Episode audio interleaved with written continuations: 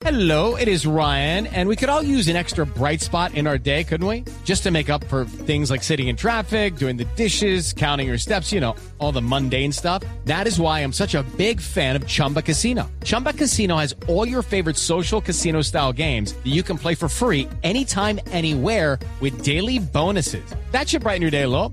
Actually, a lot. So sign up now at chumbacasino.com. That's chumbacasino.com. No purchase necessary. BGW. Void were prohibited by law. See terms and conditions. 18 plus.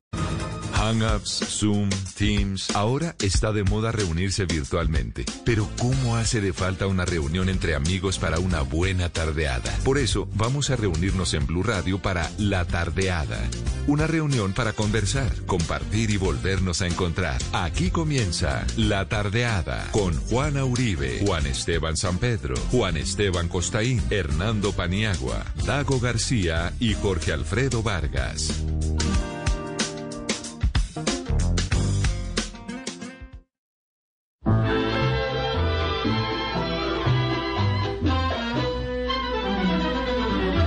Siempre que te pregunto que cuándo, cómo y dónde, tú siempre me respondes, quizás, quizás, quizás. Así pasan los días y yo desesperando y tú, tú contestando, quizás, quizás, quizás. Estás perdiendo el tiempo pensando, pensando, por lo que más tú quieras, hasta cuándo, hasta cuándo. Así pasan los días y yo desesperando y tú, tú contestando, quizás, quizás, quizás. 5 de la tarde, 11 minutos en este sábado 5 de septiembre. Y nosotros, como todos los fines de semana, desde que comenzó este, esta cuarentena, este aislamiento preventivo obligatorio, e incluso hoy que ya terminó, seguimos acompañándolos aquí en esta tardeada, en esta charla de amigos, en esta reunión que nos hemos inventado a través de las plataformas digitales, a través de, de Zoom, a través de Teams, a través de, eh, de las llamadas de WhatsApp, a través de todas las alternativas que han aparecido en estos tiempos de encierro para podernos ver con los amigos, para poder hablar con ellos, para poder eh, llevar de mejor manera estos, estos días en donde le tememos un poquito a la calle, en donde preferimos estar en casa, eh, cuidándonos, y aún hoy que las medidas han cambiado y que son un poco más flexibles, pues mucha gente sigue prefiriendo estar en casa y nosotros con ellos acompañándolos en la tardeada. Eh, estamos, eh, como siempre, con ustedes, con Dago García, Juana Uribe, y hoy con un permiso especial que les hemos dado a dos integrantes de esta tardeada, a Jorge Alfredo y a Juan Esteban.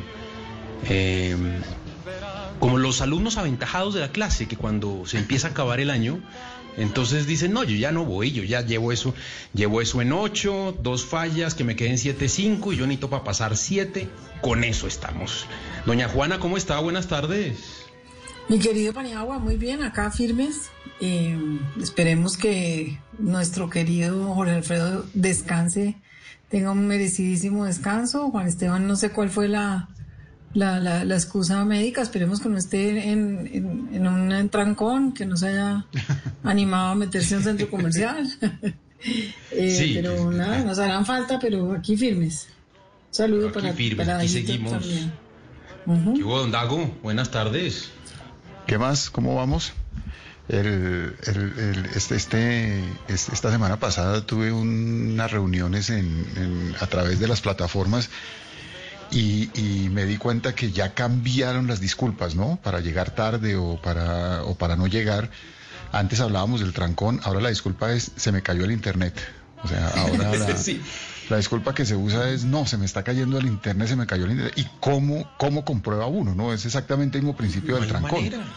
¿Cómo sabe uno que de verdad no había trancón? Ahora, ¿cómo sabe uno que, que, que de verdad a la persona que llegó tarde no se le cayó el internet? Entonces, como que los medios son diferentes, pero las disculpas y, y- y las costumbres siguen siendo las mismas.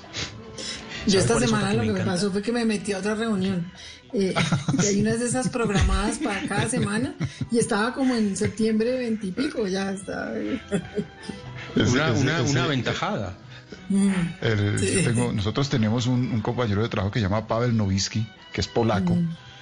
Y eh, una vez que tuvimos un el recién él empezando a trabajar en Caracol, teníamos una, un lanzamiento de una novela en el Club de Ejecutivos. Y en el Club de Ejecutivos hay varios salones donde se realizan simultáneamente varios lanzamientos. Y él estaba invitado a un, a un lanzamiento, todavía no conocía a nadie, ni nadie lo conocía a él. Solamente yo que lo había invitado. Y empezó el, el evento y nada, que llegaba Pavel y yo pensaba, este man se debió haber perdido, este man como es ¿Dónde polaco, no encontró la dirección, ¿dónde estará? Lo llamaba y no me contestaba. Dije, bueno, no vino. Pasó el tiempo, en un momento de la reunión me voy al baño y allá me encuentro al polaco. Le digo, maestro, ¿usted dónde estaba? Dice, pues en la reunión, no te he visto. Le dije, pero ¿cómo así? Si la reunión yo no lo he visto, se había metido a otra reunión. Y lo peor del caso es que ya había armado tremendo combo en la otra reunión. Era una reunión de ingenieros, alguna cosa, pero como, pero como no hablaba bien y no entendía bien, estaba con la mujer, con Ania. Y estaban, pero ya dueños de la fiesta. Dije, no, maestro, usted se metió al cóctel que no era. Y ni se había dado cuenta. Eso Le dijo, mejor, Camilo, usted más bien conmigo, Dago, que está mejor allá. No, pero es que me, me dice Camilo, te estamos esperando. Digo, yo estoy en una reunión que dice que no ha llegado nadie más. Cuando me fijo era una semana más tarde, eh, como están programadas en el calendario, pues yo me metí en una fecha que no era. Ya Y, dentro de esas dentro de esas excusas que han salido nuevas, eh, esa está buenísima también, y es que a uno lo citan a una reunión y casi siempre de manera automática, depende del, del- correo desde donde lo citen, eh, se forma una URL, un, link para entrar a la reunión. Pero a usted lo invitan, el, el que armó la reunión la montó en Zoom, entonces usted se mete a otro link. Y, no, qué pena, es que yo estaba en el otro link, pero ya, ya volví. Ma- Más excusas. O se me está reiniciando el computador. Ay, qué pena, se me reinició esta vaina y por eso cinco minutos. Excusas. Pero lo más grave es cuando ya tiene usted. uno dominada una de las plataformas y le tiene cancelada la cámara y le mandan otra y le aparece el lamparazo y uno en pijama. Eso sí es más complicado.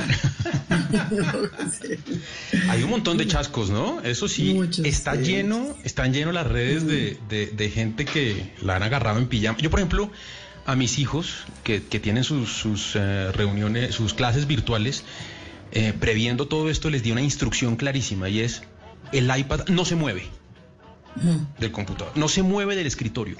Si tienen que pararse, si me tienen que preguntar algo, el aparato lo dejan ahí. A mí me mataba del susto pensar en la posibilidad de que me cogieran en el baño. Sí, claro. Mira que es que la profesora necesita hablar contigo.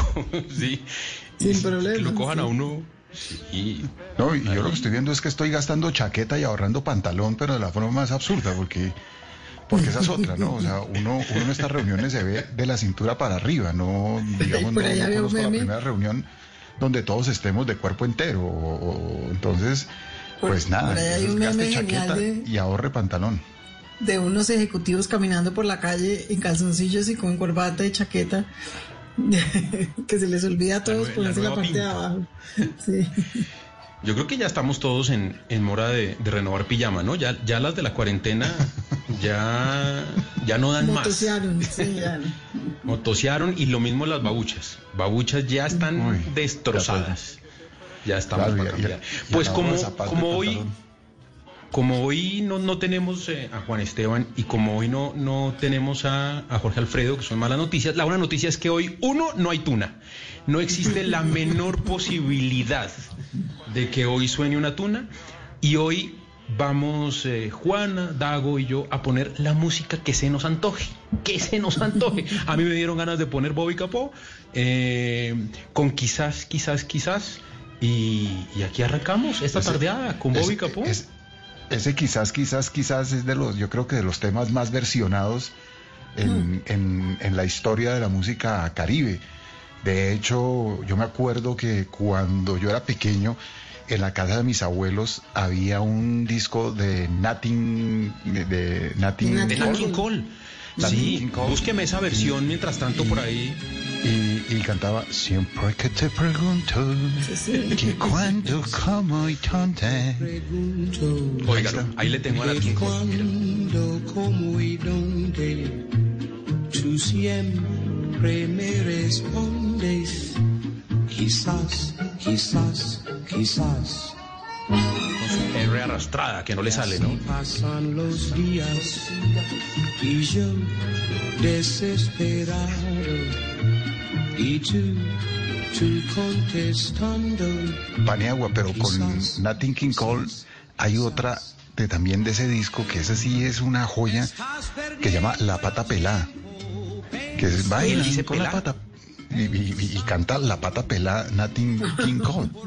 Nat No, no- no sé si ahí Garrita nos, no- no- nos busca la pata pelada de, Ay, no la King Cole, encuentran porque ese sí es, ese sí es, mejor dicho, es como, como Brigitte Bardot cantando eh, la, la, la Virgen de Chiquinquirá, la- eh, el, el Cuchipe, el, ¿te acuerdas que aquí ¿Qué lo pusimos?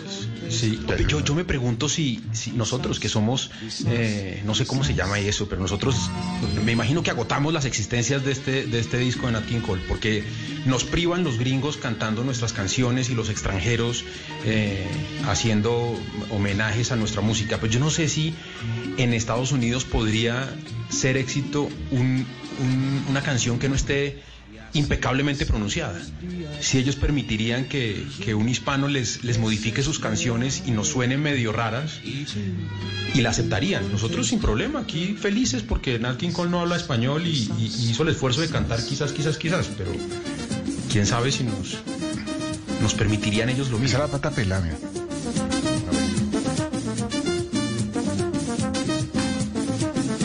Las muchachas de esta tierra no, pero ese es el checo, creo. Ay, Checo sí le suena impecable, ¿no? Toca buscarla de Nat King Cole. Ah, De, de esas que, que, que le- eh, que son como la versión contraria, que es los que hablamos español tratando de cantar en inglés, ¿cómo se llamaba esa del Very Well? Que sonaba Ah, claro, el Very en Well. Las El navidades. Very Well se llama. El Very ¿Se Well. llama así? Halo Mr. Smoking Chup. Esa, esa. Eso sí. El Well. Esta, sí, esta es Nat King Cole, ¿no? Es que, es que quizá, quizá, quizás, quizás, lo y le cantó voy a hasta... poner... Mire, ahí, le tengo su el- Well. el-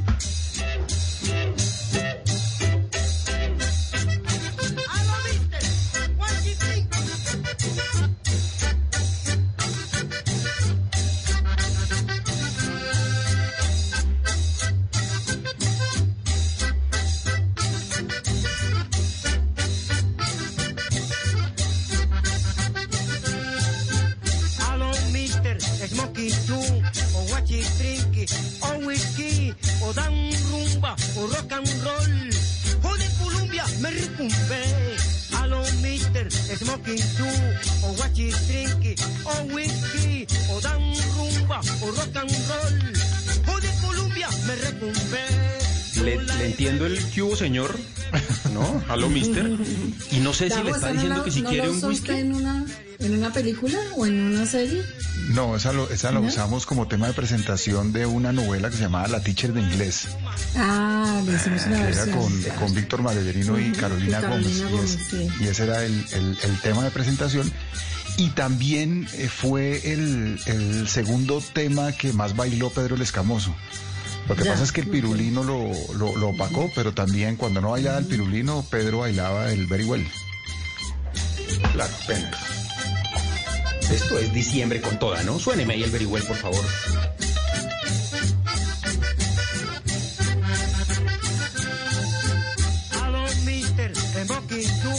O Wachi Trinky, o Whisky, o Dan Rumba, o Rock and Roll.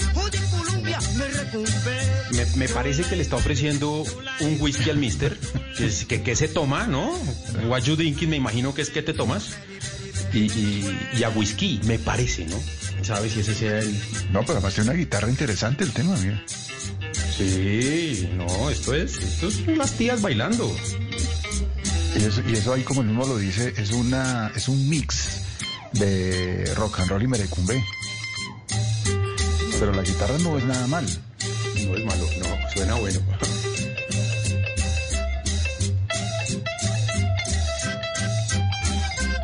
Yo me imagino que después de todos estos días en los que como que el año se nos ha escapado entre los dedos porque, porque se nos pasa volando, yo imagino que este país está con unas ganas de entrar a diciembre. Está con unas ganas de meterse una fiesta. Yo me imaginaba lo que era este fin de semana. Creo que todavía no estamos cogiendo confianza, ¿no? Está la gente saliendo a almorzar, a saludar a sus familiares, ¿no? Mucho plan, mucho plan familiar. Pero esto se viene un descontrol de fiestas eh, impresionante. Y agarrar diciembre, pues, desde, desde ya si se puede. Pues sobre todo antes de que vuelvan a encerrarnos. si la gente sigue así. Pero las fiestas, están, pero las fiestas están permitidas. Pues No, en teoría máximo están 50 bien. personas. ¿Ah? Hay un límite de 50 personas. Ahora, don- donde hay 49 y 62. No, y con, y, con, y, con, y con, con 20 personas se hace un rumbón, o sea que con 50. Y una contagiada ni la berraca también. O sea, no. Uno que esté, uno que esté enfermo, uno que infle las bombas, que esté enfermo y que infla las bombas. Y con eso tenemos.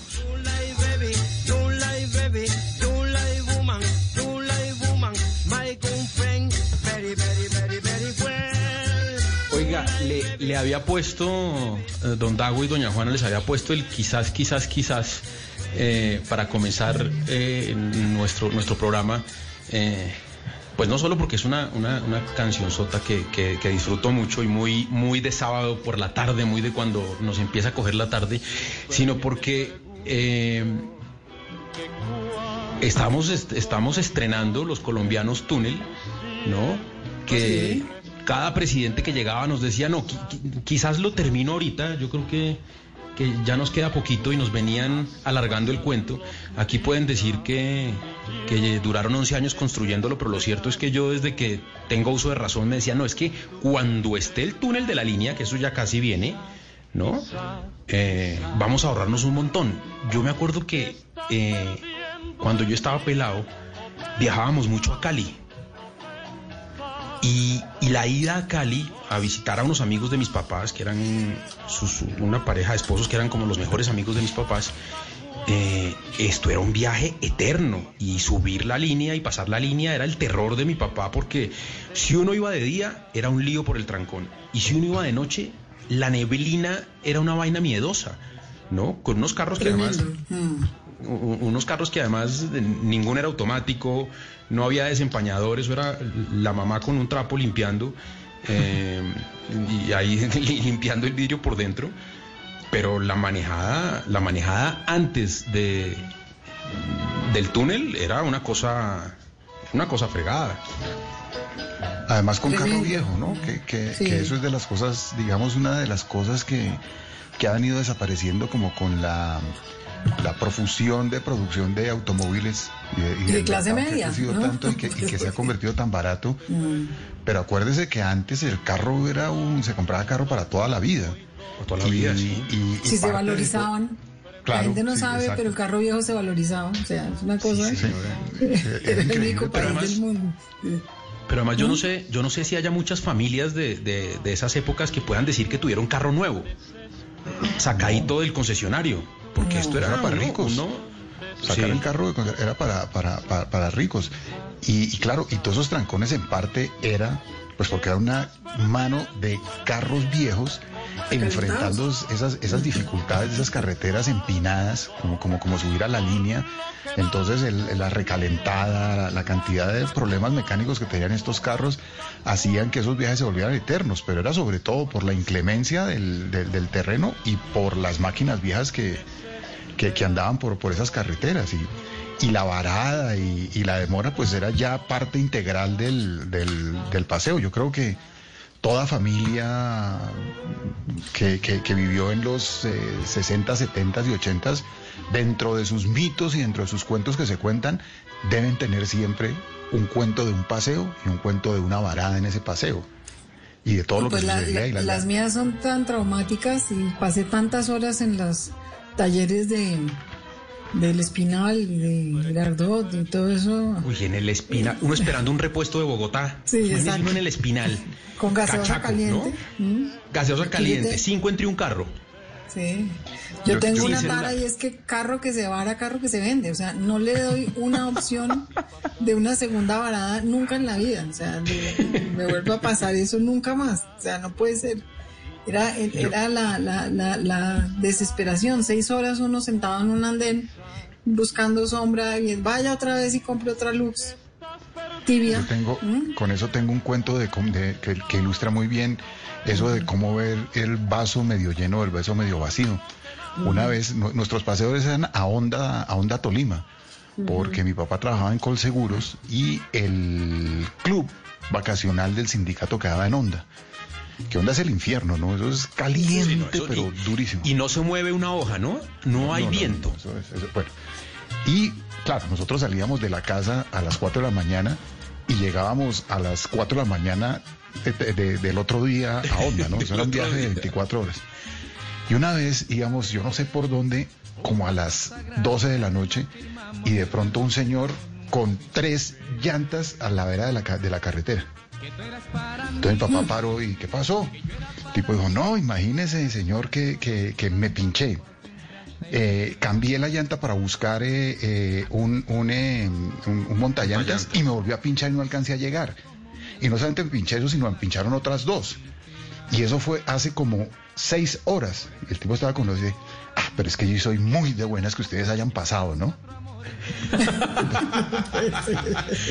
el vaso medio lleno, sí. Dice el tipo, no, es que yo sí soy muy de buenas que ustedes hayan pasado. No, no veo de malas que me ha pinchado tres llantas en, en, en, en, en- en 300 metros, sino muy de buenas que ustedes hayan pasado. Antes no dijo muy de buenas que hay un montallantas aquí a 50 metros que era el que ponía las puntillas. ¿Se acuerdan? Sí, es que eso le iba a decir, es que ese era un mi, mi papá me decía que, que eran ellos los que tiraban las puntillas para para para hacerse negocio, pero además él me Sí. cuando íbamos bajando, cuando íbamos bajando de la línea llegando a Cali, eh, había un montón de, de talleres especialistas en frenos, porque las pastillas en la bajada del car- eh, se, se- se acababan. Claro. Entonces, el, el mito, lo que me contaba mi papá y lo que él me decía es que los dueños de esos talleres echaban aceite en el, en el piso o echaban algo en el piso para que el carro echara humo.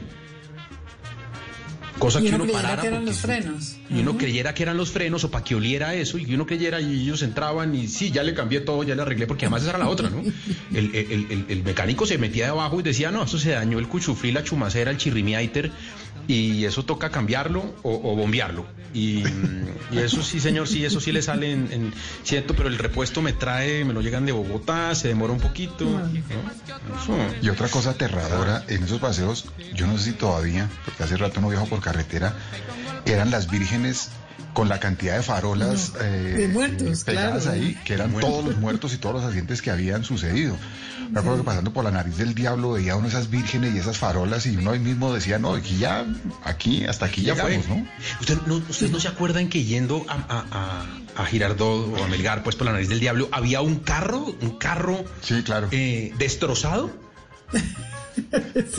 Y decía, yo no me acuerdo, yo no me acuerdo si era un mensaje de no tomar. Mm, eh, claro. era no tome cuando maneje, una vaina así, Mm. cosa de la que Tu- por supuesto nuestros papás hicieron espera, caso omiso. pues, sí. sí. Eso de no tomes cuando manejes, hicieron caso omiso hasta el 90. Pues, eso no.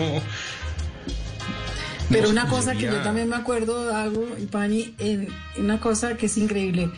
La- los 60 deben ser y los 70 en la autopista norte, más llamada autopista norte de Bogotá, para los que no están en Bogotá, eso es una trocha todavía que nunca ha merecido tal apelativo, pero finalmente era la salida de Bogotá más importante y uno todos los domingos eh, salía por ahí para, para ir al norte a comer almojábanas, empanadas, fresas con crema. Y yo me acuerdo con terror porque siempre había un muerto. Y era, y, y- y con los años yo he pensado, ¿por qué siempre mataban a alguien en la autopista? O sea, ¿por qué?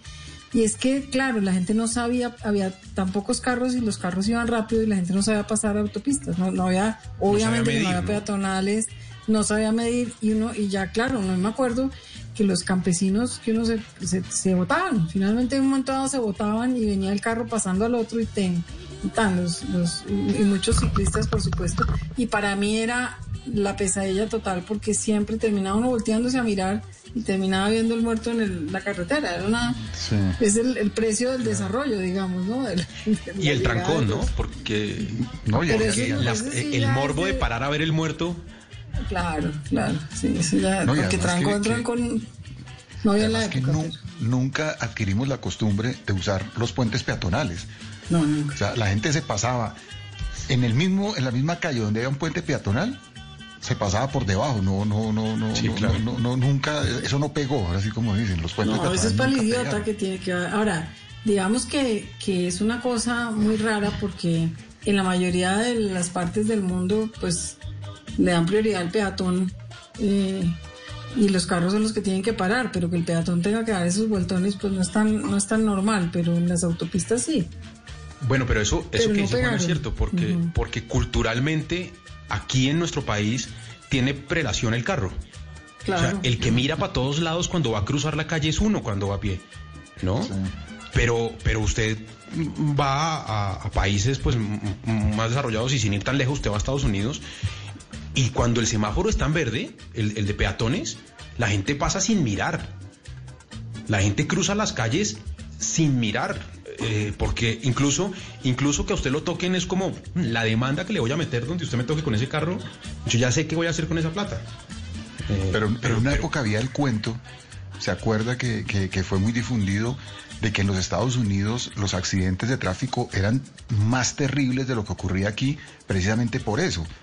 Porque como la gente no, no, no, no atendía a las señales de tráfico, pues cuando se la pasaba producía un accidente terrible. Claro, en cambio aquí como vivíamos prevenidos de que todo el mundo no iba a respetar las, las señales de tráfico, entonces todo, todo el tiempo estábamos manejando con esa conciencia y eso hacía que, que- que- que incluso la- la- el índice de accidentes eh, fuera mm, más reducido de lo que era en, en otros lugares donde se respetaban las a- supuestamente las, las señales de tráfico.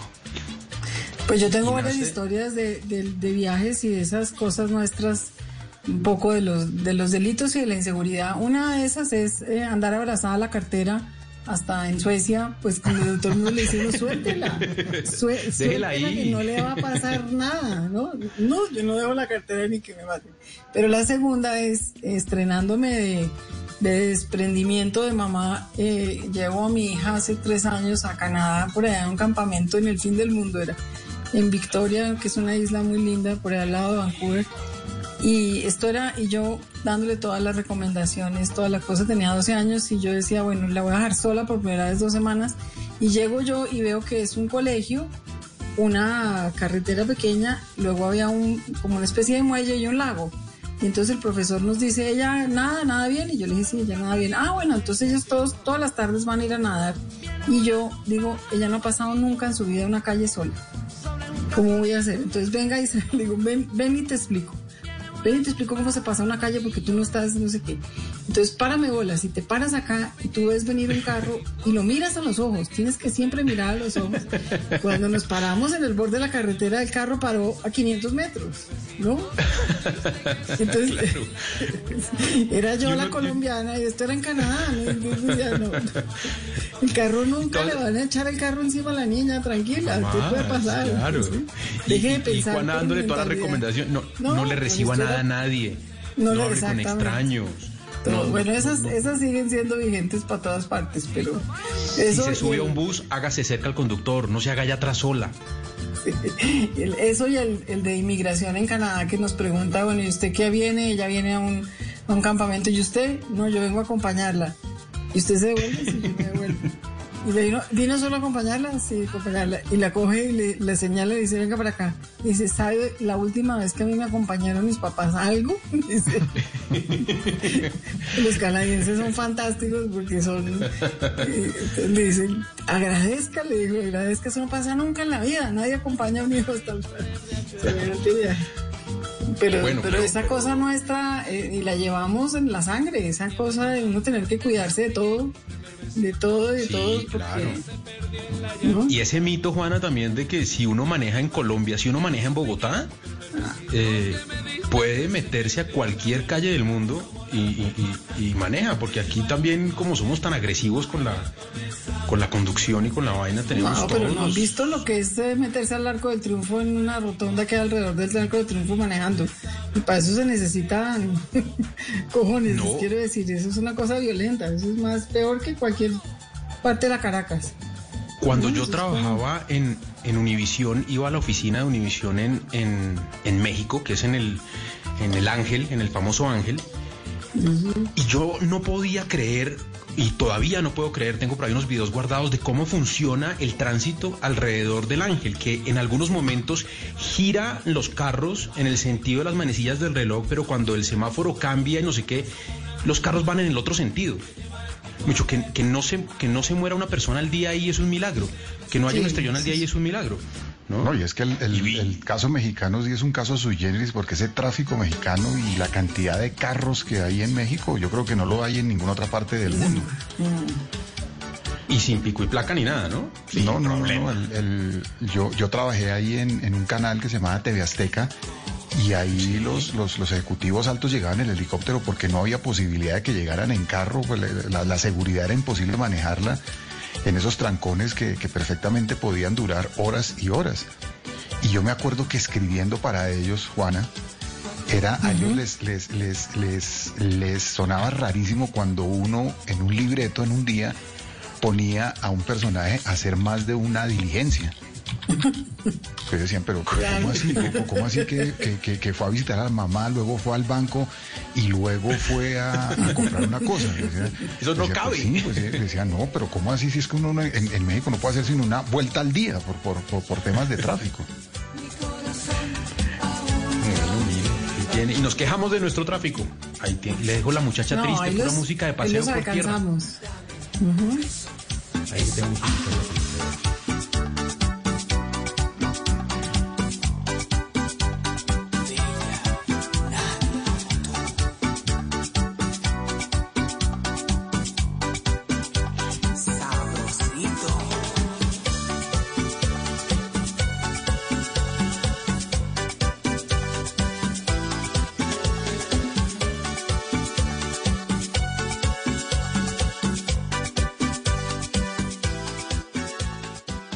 Esta hora estamos en La Tardeada de Blue Radio. En la tardea. Yo sé más de tiendas de uno. Seguimos en la tarde y llega el momento de Yo sé más de tiendas de uno. Y a esta hora nos comunicamos con José Herrera en Bogotá. José, ¿sabe usted cómo se llama la marca para mascotas en tiendas de uno? Eh, la marca para mascotas Gatti. José, pues le cuento que se llama Magic Friends. Y para que siga aprendiendo de tiendas de uno, le vamos a regalar un bono por 30 mil pesos para mercar. Vamos rápidamente a otro punto de Bogotá con Jamie Panqueva. Jamie, cuéntenos en qué envase tienen los frijoles enlatados Coltivo. Enlatados. Muy bien, se lleva un bono de obsequio por 30 mil pesos para mercar en tiendas de uno. No se pueden perder toda la programación de Blue Radio porque ahí les damos las indicaciones para ustedes poderse llevar estos bonos. Este domingo en Encuentros Blue, Solidaridad y Trabajo Social en Bojayá, Chocó. Sexualidad femenina para hablarlo en confianza. Vivir con el agua. Vivir consciente de los elementos y mucho más en Encuentros Blue. Para vivir bien. Por Blue Radio y bluradio.com.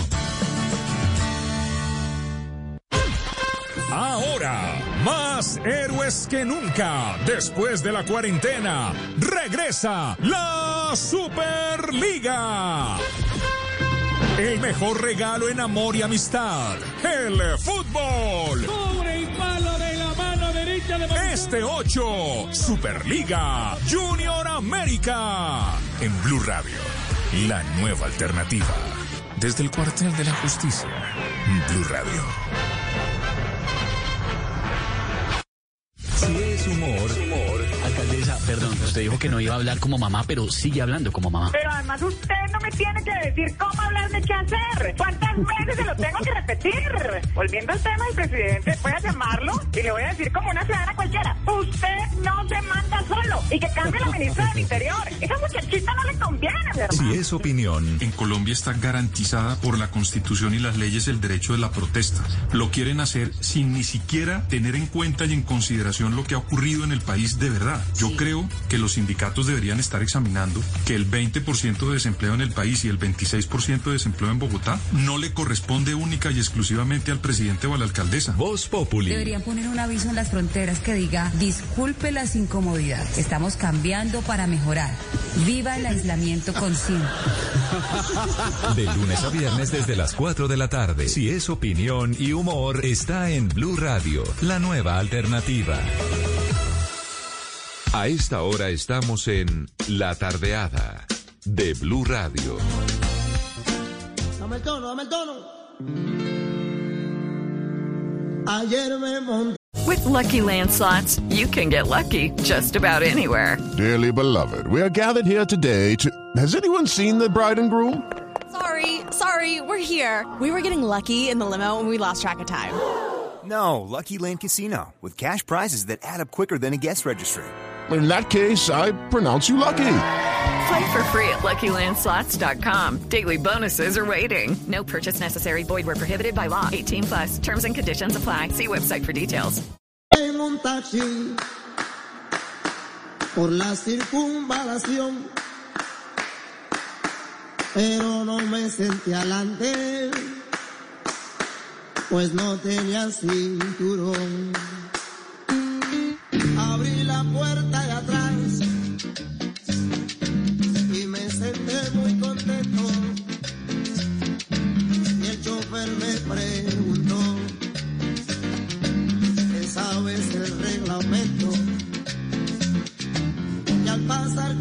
Tres cuadras,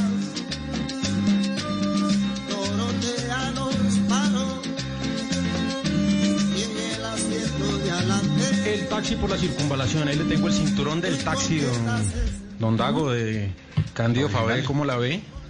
Ah. La original de Manzanillo, que en una época le decían la original de Chapinero, porque vinieron en una gira y quedaron en la gira aquí en Bogotá como cinco años, no, no, no, se amañaron en Bogotá. Entonces ya Como Vilma Palma de Vampiros, que también tenían No, apartamento en Piero. Cerritos. Sí, que... Pero ya no era, ya no era Piero. original de Manzanillo, sino la, la original de Chapinero. Buena orquesta, buena orquesta, buena charanga. Buena orquesta y buena canción esta. Sí, sí. Parece que la chiquita se ha puesto pa' mi cartón. Quiso tirarle la mano fuera. Si antes, eh, si antes la, la- la ida a Cali, como yo le contaba, era complicada antes del túnel, yo recuerdo que nosotros eh, con mi familia íbamos con alguna frecuencia a Yopal, imagínese, a Yopal. Y esto era un viaje que uno decía, yo, yo a veces decía, pero ¿para qué vamos a ir a Yopal? Es que tocaba ir, era un día de Bogotá a Tunja, dormir en Tunja, porque la ida a Tunja era eterna. Y luego de Tunja a Yopal otro día. Dormíamos en Yopal y al día siguiente. Claro, y al día siguiente a la finca donde se iba, en, en- en Yopal, que era una finca de, de- de un tío. Hoy uno va en. ¿Qué será que uno llega en ocho horas? En ocho horas llega uno a Pero Yopal. se va por el mismo lado, horas. ¿por dónde se va hoy en día? ¿Mm? Pues se, se va, ¿También? pasa uno por Tunja, pasa uno por Tunja, pero es que antes la ida a Tunja era una cosa. eh, o sea, traumática. Sí. Yo no sé qué, era, qué vuelta era la que tocaba dar, yo no sé cómo era la cosa, pero era una vaina traumática. Daguito, hablando de nuestras historias de, de universidad, yo una vez, la, la única vez que fui a Tunja y me quedé a dormir fue a un congreso estudiantil. Yo me acuerdo de esos, de esos, de esos Y entonces, eh, y era toda una cosa, yo iba con la gente del externado y un congreso estudiantil y nos quedábamos a dormir en la universidad y en el piso de la universidad y no sé cuántas personas. Y se pasaron cuatro días decidiendo si la cosa era deliberativa o me acuerdo qué otra palabra. Y nunca empezó, nunca arrancó el congreso, nunca. O sea, sí, eso sí se emborracharon y tiraron todo el mundo con todo el mundo. O sea, la, la cosa era lo de menos. Pero el tema de fondo nunca se resolvió y nunca recuerdo. Esa vaina era muy difícil, muy complicada esa, esa Esos son los congresos que se nos, esos, esos son los congresos que se nos van a acabar, Juana, con esta cuarentena. Me, No, me preocupa esos, muchísimo. Esos, esos nunca vieron empezar, eso era insoportable, esa vaina era esos discursos y ese podercito del, del, del, del líder estudiantil de turno, eso era una cosa muy, muy barata. Eso no tenía, no tenía glamour por ningún lado. ¿Ah? Esto era de compañeros y, y- y de revolución y toda la vaina. Pero total, total, Claro. mal, mal. que- mal, mal, es y que lo que es- le digo, nu- nunca decidieron si era deli- deliberativo o funcional, no me acuerdo cuál era la otra palabra. Es que los 80 fue mucho eso, Juana. Sí, los 80 total. fue mucho, fue mucho de movimiento estudiantil y ya no del movimiento estudiantil de, de- de la nacional o de las universidades públicas, que eso venía desde los 60s y 70s, sino que en los 80s eso llegó a las universidades privadas. Y, y- y entonces eh, nosotros nos sentíamos pues eh, la versión del Che Guevara y la versión de, de Fidel eh, haciendo la revolución desde la universidad y, y, los consejos estudiantiles eran yo sí yo sí fui muy muy muy beligerante y muy participativo. De hecho eh, el- yo Eso es, si era beligerante o era participativo. El- el, eh, ayudé a, organizar el Consejo Estudiantil de la Facultad de Comunicación del Externado. Y, y- además con ayuda de los profesores. En esa época la Facultad del Externado tenía unos profesores que eran todavía más revolucionarios y beligerantes que los mismos estudiantes. Entonces sí fue una época donde, donde, donde como que la universidad privada se politizó mucho, ¿no? Pues yo tenía, la, la otra cosa que yo tenía era compañeros, yo estudiaba Derecho en ese momento, y tenía unos compañeros que le decían a uno, se acercaban y le decían, compañera, necesito un favor, es que yo me voy a ausentar porque tengo, y, y una, y uno le decía, no me cuente, no me cuente, por favor, porque fácilmente era que se iba a una toma guerrillera, o sea, no, era una cosa, y decía, era para que uno le tomara apuntes y después le, yo le doy lo que quiera, pero no me cuente nada, entre otras, porque era la época de Turbay y cualquier cosa que a uno le agarraran en esa época en una libreta, teléfonos, porque no, Claro. ahí es donde tenían uno apuntadas las cosas, era peligrosísima, ¿no? Y además vivíamos paranoicos de que la universidad estaba lleno de lo que llamábamos los tiras. Los tiras, exacto. sí. Que, o sea, uno- Los tiras uno- eran, del, eran del DAS o del FJ. No, de, el- de- de- sí, de ambas. De ambas, sí. Pero, pero uno vivía paranoico porque eso, en, en esos tiempos se rumoraba que en cada curso había un tira.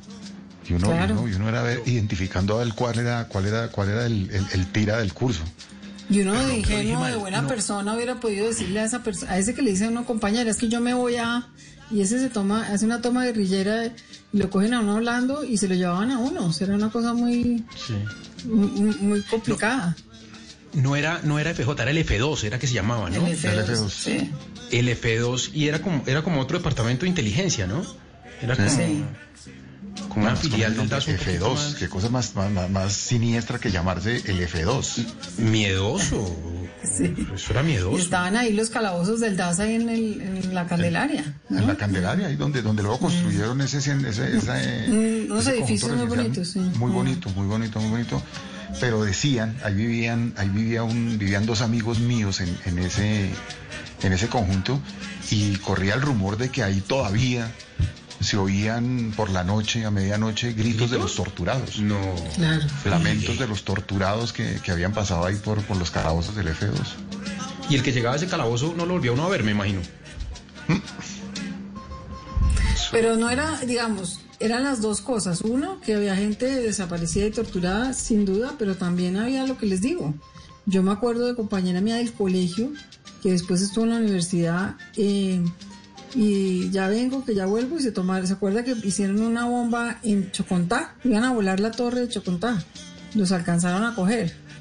La gente se politizaba y se metía en, toda clase de cosas realmente, sí estaban metidos Ahora, en... ahora también había la, la gente a la que se inventaba que era perseguido y eso daba estatus, ¿no? Claro, claro. Había, había el, el- el que hacía la pose de que no, no, no, es que me, me- me- me están persiguiendo, es que me allanaron y a pura mierda, pero, pero una otra forma eso caché. usted le daba estatus de perseguido político y miércoles, eso le daba a usted importancia, ¿no? Sobre, sobre todo en, en- en- en- en las universidades privadas. ¿sí? Yo me acuerdo perfectamente de compañeros míos que hacían teatro, porque por alguna razón siempre el, el teatro estuvo como muy vinculado a la política en Colombia.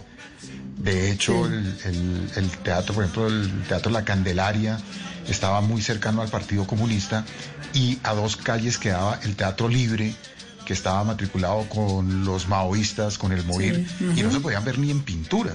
No. los dos grupos de teatro porque profesaban eh, diferentes ideologías de izquierda. Pero Porque que además curioso. básicamente la izquierda era poquita y se dividía, ¿no? Eso era una cosa, un arte de... Pero que, que si se encontraban se iban a los puños, Dago, o, o Sí, qué nivel hubo- de... hubo- ¿Sí? Hubo, hubo, hubo, hubo momentos en que, en que eso se radicalizó a tal punto de que no se podían, pero ni encontrar. Y las sedes de los teatros quedaban a, a- a- a media cuadra, porque el Teatro La Candelaria quedaba en la calle 12 y el Teatro Libre quedaba en la calle 13. Uno en la cuarta y otro en la quinta.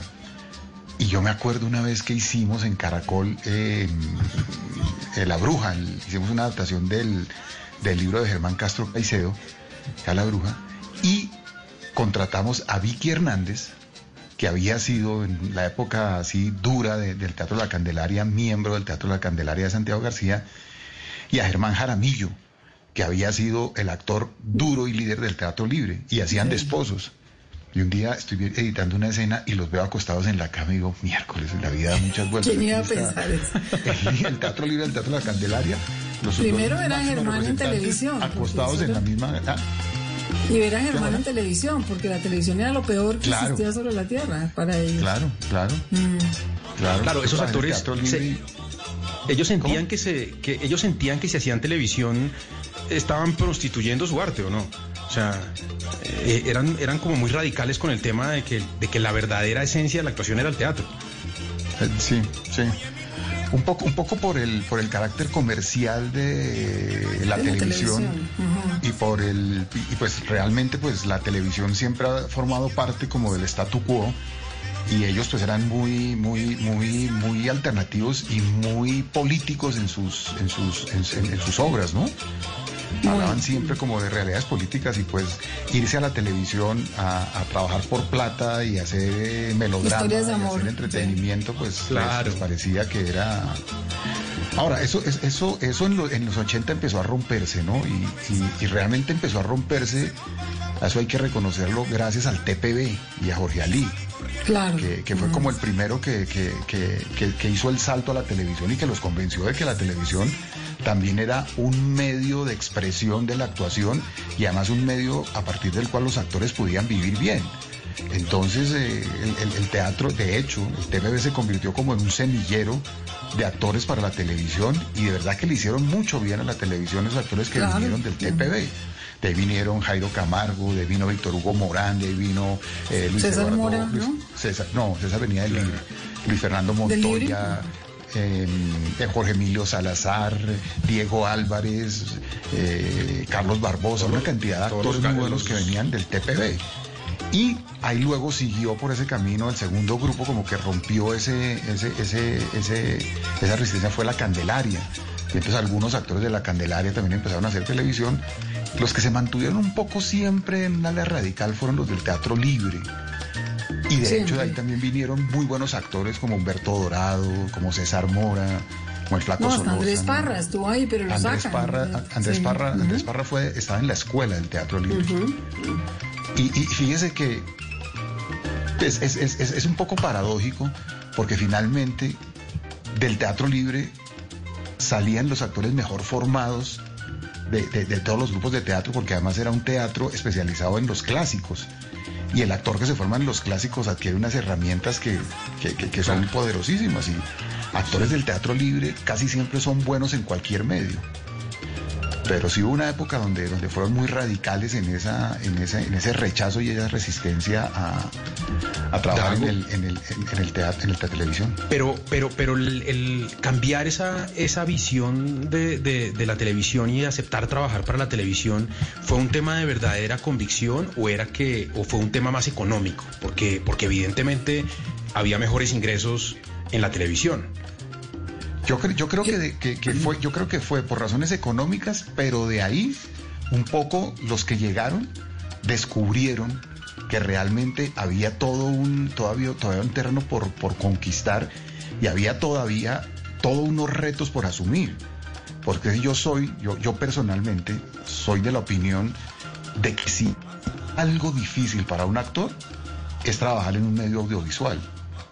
Porque finalmente cuando usted hace una obra de teatro, por ejemplo, tiene meses para ensayar. Usted tiene, cuando representa la obra, la representa en el orden cronológico de la obra. Usted eh, construye su personaje en orden cronológico. Claro. Cuando viene la representación, tiene todas las condiciones jugando a su favor. Hay silencio, hay luces apagadas, hay El público está cautivo. está cautivo. O sea que realmente, si hay un escenario ideal para el trabajo del actor es el teatro. Cuando usted tiene que trabajar en el cine o en la televisión, donde usted tiene que hacer primero la escena de la mitad, luego hacer la escena del final y 15 días después la escena, la escena del principio, a ver, se necesita una gran técnica y un gran profesionalismo para que luego cuando peguen eso, el personaje tenga bien, lógica. claro. Y además trabaje usted ¿cierto? Rodeado de luminotécnicos, sonidistas, camarógrafos, gente corriendo para un lado, para el otro, sin haber ensayado, de pronto habiendo conocido a su compañero de sed eh, hace 30 minutos y logre concentración así.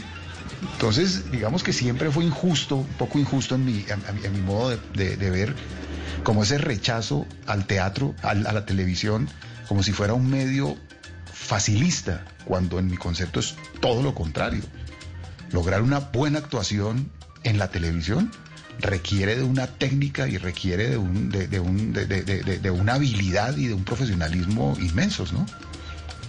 Pero además, dos cosas. Otra, otra cosa, Paniagua, un- los países eh, donde la tele- donde el, digamos el cine no se desarrolló por motivos, digamos aquí sobre todo económicos y, y- y de dificultad de producir, y el teatro también tenía unas restricciones, eh, digamos, de público, la televisión se favoreció mucho, porque pues finalmente la gente, a- aunque haya resistencia, termina aceptando yendo y ellos enriquecieron mucho la televisión, cosa que no pasó tanto en, en México, por ejemplo, donde el cine siguió siendo una industria Claro. y entonces la televisión sí es, sí, sí, sí se quedó, no, no necesariamente con los mejores autores o con los mejores actores, ¿no?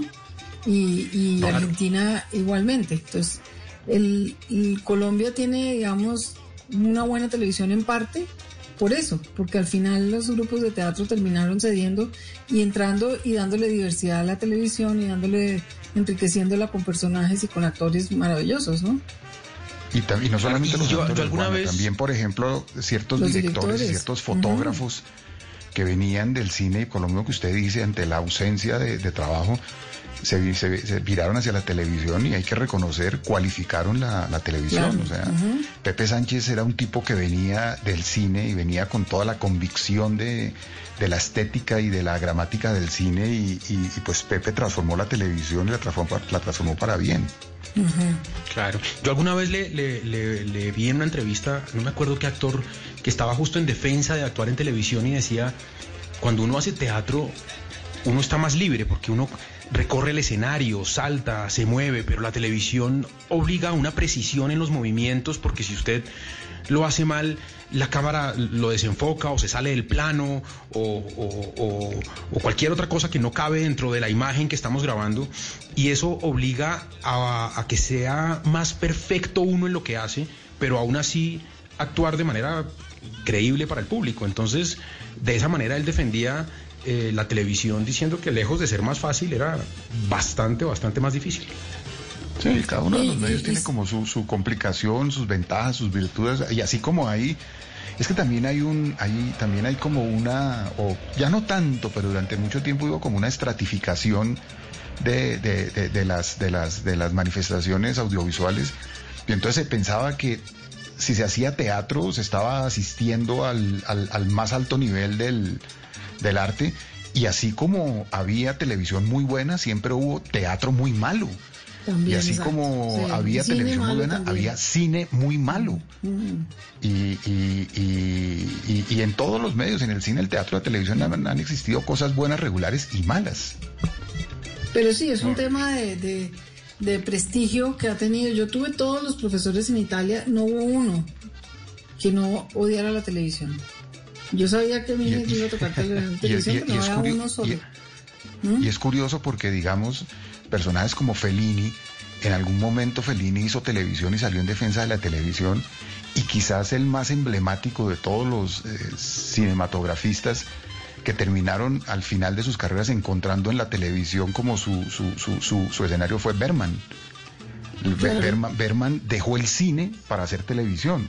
Y de hecho, dos de sus más grandes películas, escenas de la vida conyugal y Fanny y Alexander, Mm, fueron series de, de televisión que, que- que luego las convirtieron en películas, pero, pero hay muchos casos en que, en que ciertos grandes, eh, Scorsese, por ejemplo, ciertos grandes eh, íconos del cine han virado hacia, hacia la televisión y han encontrado en la televisión como, como un medio eh, ideal para, para, para, para cierto, ci- ci- cierto tipo de, de contenidos.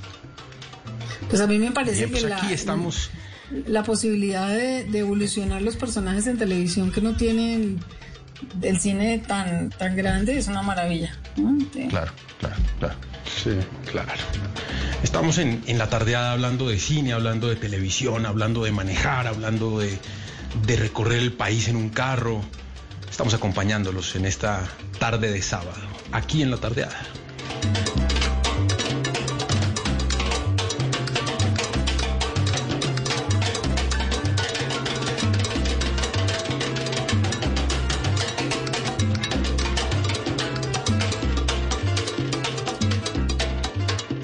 A esta hora estamos en La Tardeada de Blue Radio.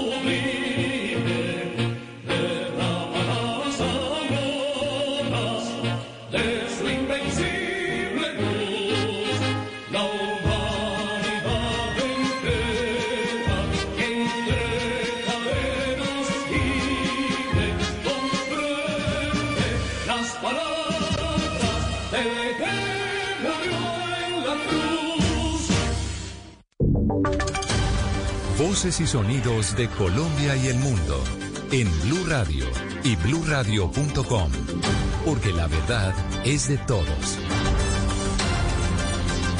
6 de la tarde, 6 minutos. Bienvenidos a una nueva actualización de noticias. Las centrales obreras del país convocaron para este lunes a los trabajadores a participar en la caravana nacional de protesta contra el establecimiento del pago del trabajo por horas. ¿Cómo se llevará a cabo esta jornada, Kenneth Torres? Hola Joana, muy buenas tardes. Pues la caravana en la ciudad de Bogotá iniciará en el Parque Nacional y tomará la carrera séptima hasta la calle 100, donde llegarán al Ministerio del Trabajo. La marcha está prevista que inicie a las 9 de la mañana y ya existen sectores que se sumaron como es el de los maestros taxistas y un grupo de sindicatos de empleados públicos. A la marcha se permitirá dos personas por vehículo y una por moto, según dijo Diógenes Orjuela de la Central Unitaria de Trabajadores, quien explica por qué saldrán a la caravana el próximo lunes.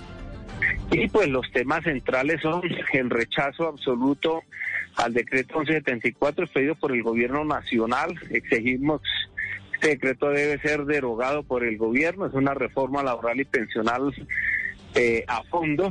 Igualmente el rechazo al préstamo de 370 millones de dólares del gobierno a, a Bianca, que es 1.4 uno cua- 1.4 billones de pesos. Joana, has de señalar que las centrales obreras han pedido que las personas que participen en esta caravana tendrán que usar permanentemente el tapabocas y tendrán deberán tener un buen distanciamiento social para evitar casos de coronavirus durante esta marcha que está pro- programada para el próximo lunes. Gracias, Kenneth. Y cambiamos de tema porque un juez de Santa Marta avaló la petición de la Fiscalía 19 Seccional del Magdalena y envió a la cárcel a un hombre capturado por ser el presunto responsable del asesinato de un líder comunal de la Sierra Nevada de Santa Marta. Luis Oñate. Se trata de Carlos Daniel Monero Narváez, que fue capturado en Riohacha el pasado 3 de septiembre en un operativo conjunto de la Fiscalía y el Gaula de la Policía Nacional, debido a su presunta participación en el crimen del ambientalista y dirigente comunal Joaquín Trujillo García, ocurrido el 30 de mayo del 2019 en la Sierra Nevada. Según la Fiscalía, el homicidio de Trujillo García se presentó cuando éste se movilizaba en una motocicleta y fue abordado por dos hombres. Uno de ellos sería Moreno Narváez, quien además había disparado en repetidas oportunidades contra el líder social.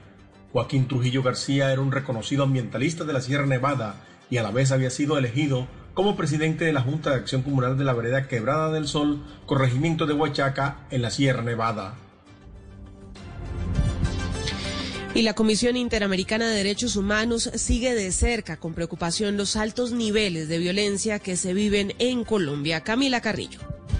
Después de la masacre registrada en la zona rural de Huesaco, en Nariño, donde cuatro personas fueron asesinadas el día de ayer, la Comisión Interamericana de Derechos Humanos manifestó su preocupación por los casos de violencia en el país, añadiendo a través de su cuenta de Twitter que según el Instituto de Estudios para el Desarrollo y la Paz, hasta el 4 de septiembre se habrían registrado 50 masacres en Colombia este año. Ocho de estas sucedieron en Nariño, donde según informes públicos operan grupos paramilitares, ELN y disidentes de las FARC. La CIDH pide a Colombia identificar las causas de la violencia y a tomar medidas efectivas para prevenirla, además de investigar estos hechos con el fin de identificar, juzgar y sancionar a los responsables también para garantizar una reparación integral a las víctimas. Gracias Camila. Ahora hablamos de lo que pasa en Colombia con el COVID-19. Hoy el Ministerio de Salud reportó 8.394 casos nuevos de este COVID y 268 fallecidos. Recordemos que pese al levantamiento de algunas restricciones, el coronavirus sigue circulando por nuestro país. Por eso debemos seguir cuidándonos porque la responsabilidad es de todos para llevar estas cifras a cero. Hagamos un recorrido en Blue Radio por lo que pasa con el COVID-19 en Medellín, Cali y Barranquilla.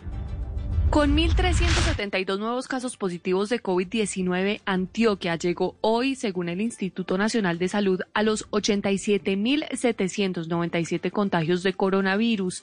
Además, se reportaron en las últimas 24 horas 31 nuevos fallecimientos, con los que ya son 1.860 las víctimas mortales en el departamento.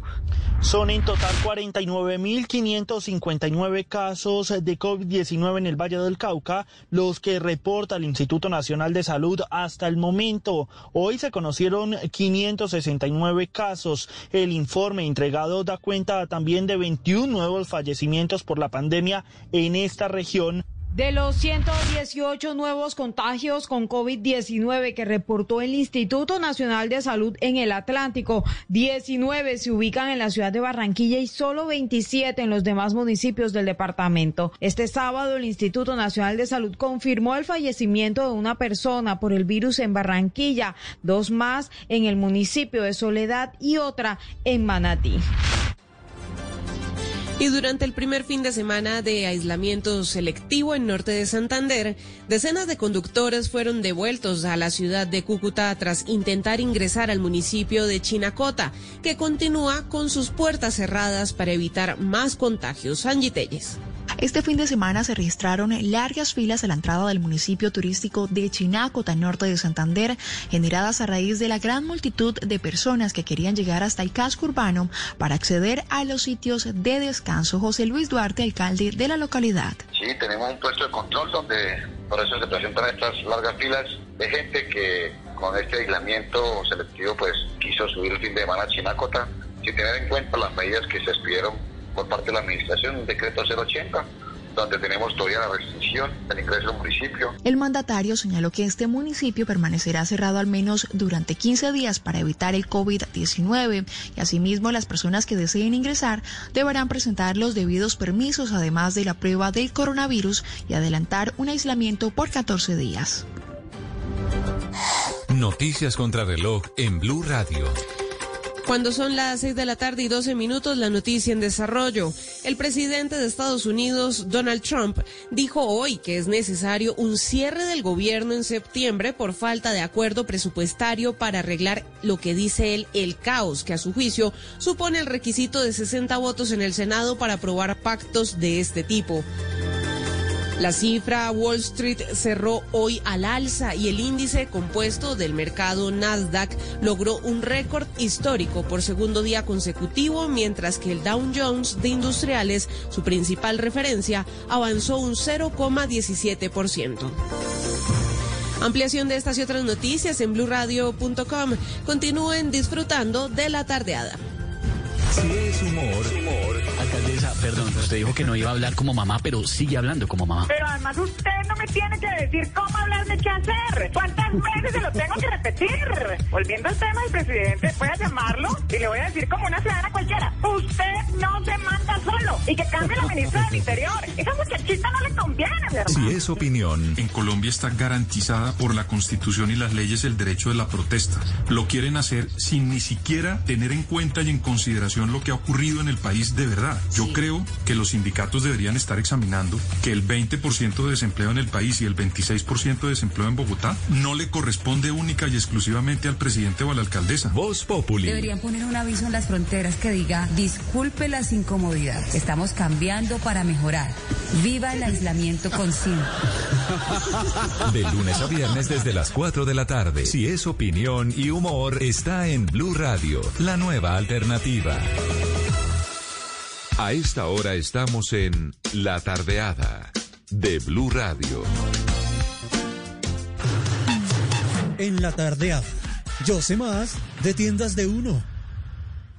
Seguimos en la tardeada y llega el momento de Yo sé más de tiendas de uno. Nos comunicamos con Sandra Llanos en Ibagué. Sandra, ¿sabe usted cómo se llama la marca de helado en tiendas de uno? Sí, sí sé. ¿Cómo se llama? Fish. Muy bien, se lleva un bono de obsequio por 30 mil pesos para mercar en tiendas de uno. Rápidamente nos vamos a otro punto de Colombia. Nos vamos para Cajicá con Diana Alfonso. Diana, buenas tardes. ¿Sabe usted si tiendas de uno tiene gran variedad de frutos secos y mezclas equilibradas marca Nutos o no tiene gran variedad? Tiene gran variedad. Muy bien, se lleva un bono de obsequio por 30 mil pesos para mercar en tiendas de uno. Ya lo saben, así de sencillo ustedes se pueden llevar los bonos de tiendas de uno en la tardeada. A esta hora estamos en La Tardeada de Blue Radio.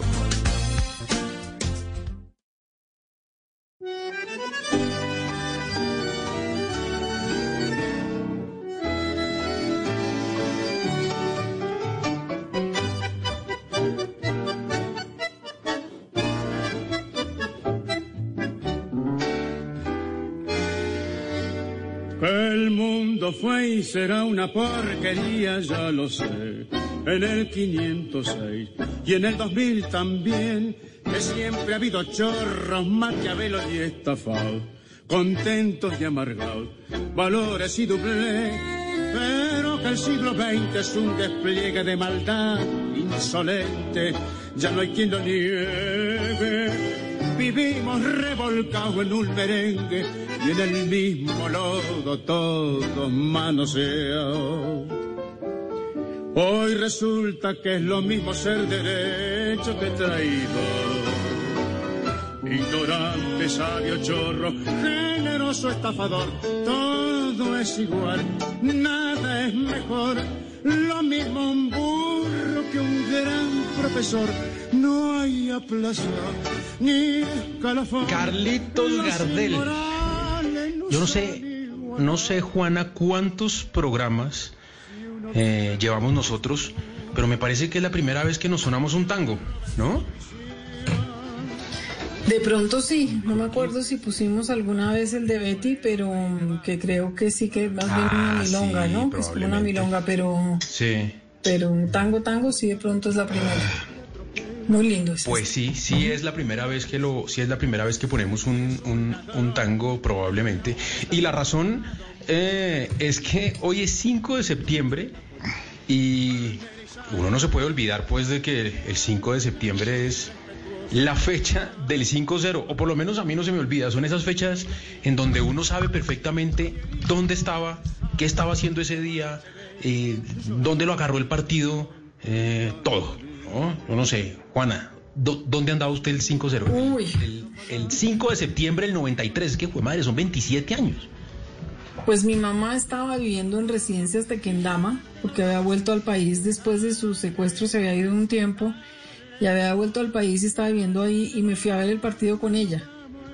Y cuando salí de ahí y se acabó el partido, yo le dije, "Ay, yo me tengo que ir rápido porque, porque esto se puede poner complicado. Bueno, Estaba complicado desde el, 1 desde el 2-0. no, no, no, yo no quiero decirle lo que yo viví en un, re- en un Fiat 147 que tenía, que trataron de volteármelo en la calle, lo que susto No. tan terrible, logré sobrevivir y salir, pero fue realmente aterrador, aterrador. Sí, Ahí en el Dago, ¿qué centro de estaba haciendo el 5, el 5 de septiembre del 93? ¿Usted en qué andaba, Dago? Yo tengo que reconocer que estaba escondido. Porque denigrado esa selección a muerte.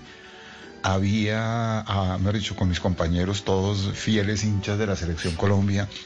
Y no sé por qué en ese momento yo le tomé tanta resistencia a esa selección y les juré, les rejuré, aposté de que a Colombia lo iban a llenar en, en, en, en- en Núñez.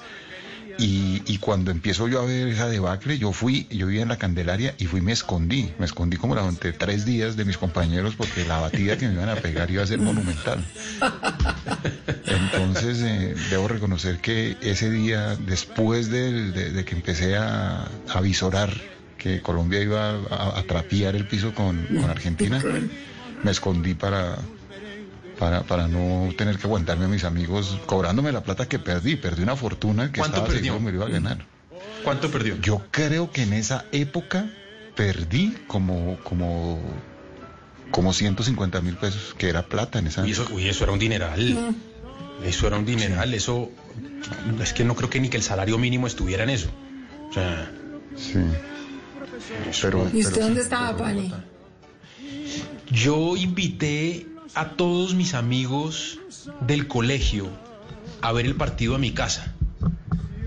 El partido lo vimos en mi casa con mis amigos del colegio y con unos amigos del barrio.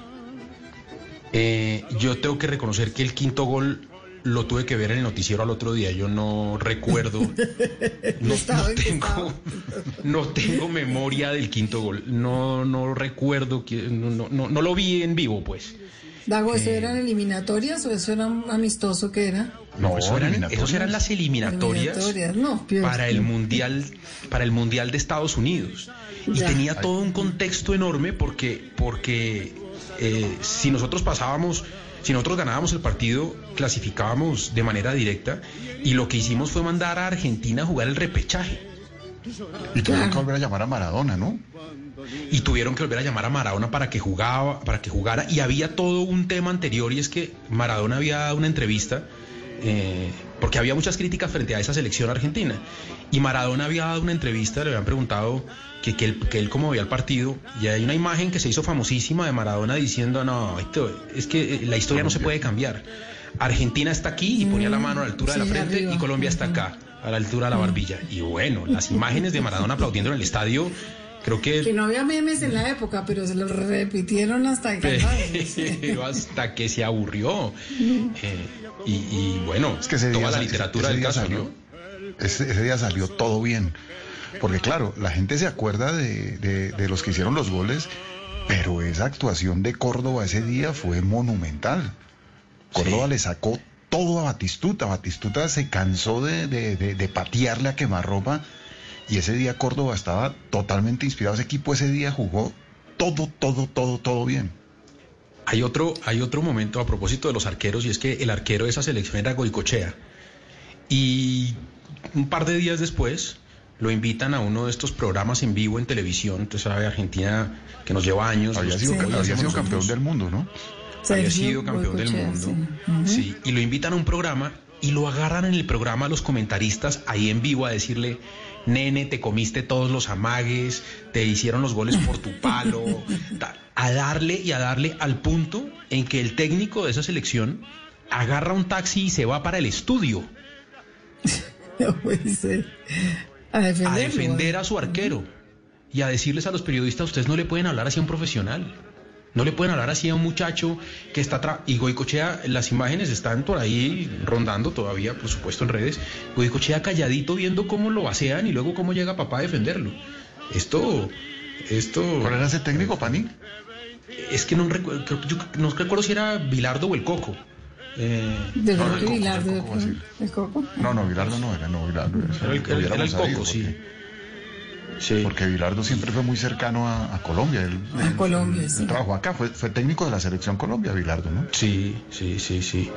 Eh, de otra esos- anécdota esos que, que no es futbolística, sino personal, es que yo me voy a, a las residencias de Kendama a acompañar a mi mamá porque pues siempre en mi casa hemos visto el fútbol y todos, mi mamá, todo el mundo, pero a verlo, pero además porque había descubierto que mm, la tata, la, la esposa de Escobar vivía ahí estaban viviendo las dos, la una en el piso 12 y la otra en el piso 13.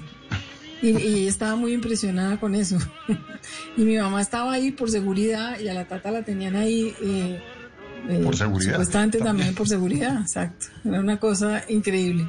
Y incluso hubo un momento de amague de, de bombas y las dos terminaron evacuando las residencias eh, al primer piso y saliendo. Y bueno, después ya está la anécdota de que de ahí sale la llamada para que, para, para la muerte de Escobar, ¿no?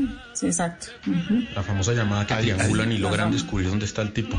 Exacto. Pani, de ahí. ahí no tapó higuita porque estaba en la cárcel, ¿cierto? Sí, ahí no tapa Higuita, ahí tapa Córdoba, ahí además está Alexis con, con eh, eh, eh, de, de central, no está, no está como siempre la pareja que era que era Escobar y, Andrés. Coco Perea. Está, es- está Alexis y, y- y juegan los mismos, no hay cambios en todo el partido. Eh, está el, el tren, está el Tino, está el pibe, está Barrabás, que además hay mucha, hay mucha literatura sobre eso. Tal vez uno de los libros, de los mejores libros sobre eso es el que escribe el periodista Mauricio Silva, que cuenta, que cuenta un par de anécdotas y una de ellas es que el, el- el veterano de, ese- de esa selección y, y tal vez el líder mental, la parte del pibe, era Barrabás Gómez que siempre fue muy resistido y que siempre fue muy muy muy mal Sí, querido. a él le hizo muchas sombras ser el hermano de, de- del Bolillo, Sí, ¿no? pero lo cierto es que era el tipo, el, el mayor de esa selección y era un tipo bravo y un tipo duro. Y, y cuenta él que cuando, que cuando estaban en el túnel para salir, eh, él, mira a sus compañeros y les dice, mi- mira a los argentinos, luego mira a sus compañeros y les dice, este partido lo vamos a ganar, estos manes están cagados. Y, y claro, son, son unos futbolistas, los colombianos son unos futbolistas, además usted les mira la pinta y son miedosos, o sea, pelo largo, bigote, eh, usted No, usted trate de encuentra empujar a Lionel. A Leonel, usted encuentra a Leonel y qué susto. Se pasa de andén, o sea, se va para el otro lado. sí. Claro. Y, y ese fue el partido, Pani, en que, en que Asprilla salió con el celular a la mitad de la cancha a hablar por celular. Ese es el partido en el que el Tino Asprilla, eh, que estaba en, estaba en el Parma en su mejor momento, tiene un celular. Y él cuenta que él estaba engomado con la idea de tener un celular. él, él no, no cabía, él, él quería usar el celular. Entonces él agarra el teléfono y sale a hablar por teléfono. No tenía con quién hablar, entonces él llama a Mascardi, que es su, su agente, ¿no? Entonces su agente le dice, ¿y vos qué? ¿Tú, tú, tú dónde estás? Y yo le dice, aquí, pero tú, ¿cómo, cómo así que me estás hablando en- antes del partido? ¿Dónde estás? Y el estadio chiflándolo en pleno. Y el estadio chiflándolo y diciéndole negro y no sé qué. Y Asprilla se recuesta contra, se recuesta contra uno de los palos del arco a hablar por teléfono y dice, si oyes a todo el mundo, me están puteando, si oyes. Y Asprilla levanta las manos, levanta las manos, una mano, hace el número dos con la mano, como la B de la victoria, y les dice, yo, hoy yo hago dos aquí, dos, yo, a todo el estadio. Y hizo dos. Hizo dos goles. La, el comienzo de ese otra, la otra gran anécdota de eso, Dago, de esas que cuenta eh, Mauricio Silva en su libro, es que el tren, todo usted sabe, todos estos coquetos, ¿no? Estos futbolistas coquetos, mujeriegos, eh, tal. El Tino Asprilla le empieza a coquetear a la, a la recepcionista del hotel. Que cuentan era una rubia muy bonita, ¿no? Y pues la rubia, pues no- por supuesto no le para bolas. Y él le dice, si hoy ganamos, ¿sales conmigo? Y ella le dice, ah, no, solo si ganan y además usted hace gol.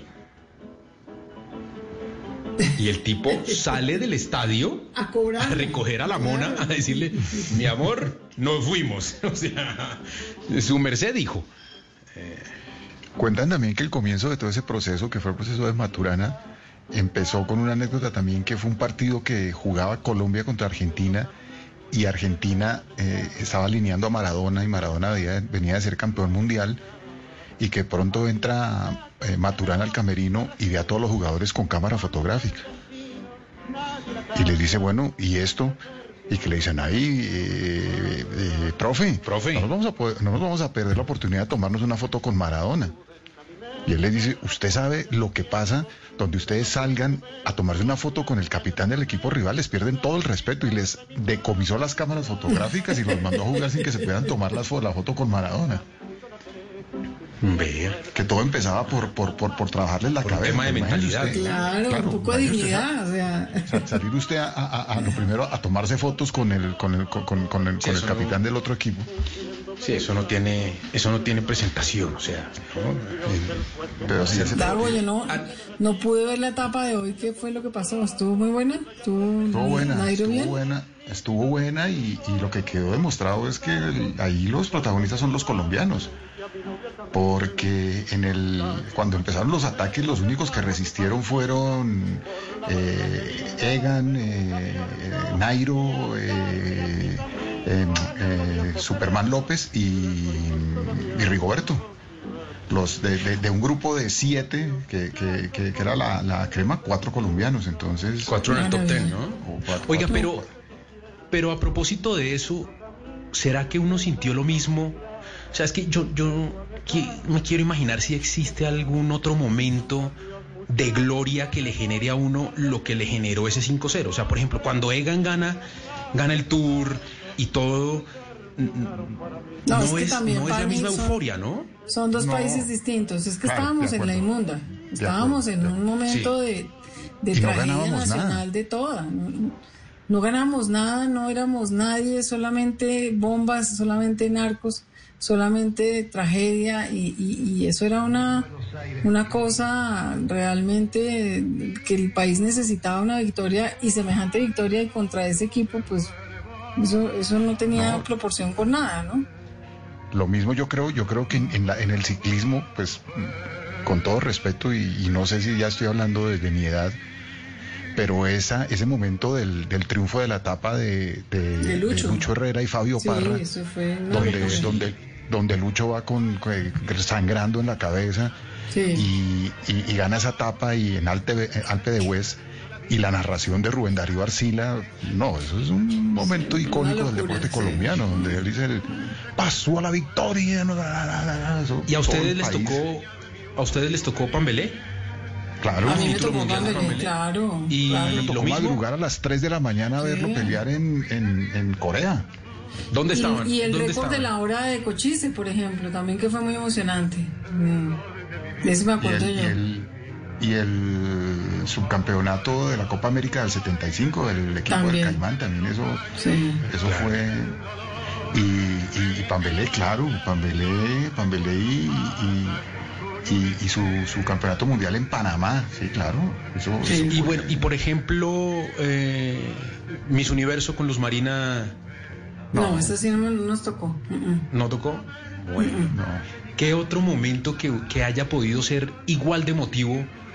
Porque, porque fechas como esas, pues eh, digamos, donde uno sabe dónde estaba, hay muchas. Yo, yo imagino que ustedes saben perfectamente dónde estaban el 11 de septiembre. Claro. ujú. Uno, uno se acuerda Pero perfecto. yo me acuerdo con mucha emoción el Nobel. El Nobel fue una cosa muy bonita, el Nobel de Gabo, porque eso armó una fiesta y eso llevó un avionado de gente y eso era muy divertido todo lo que armó allá.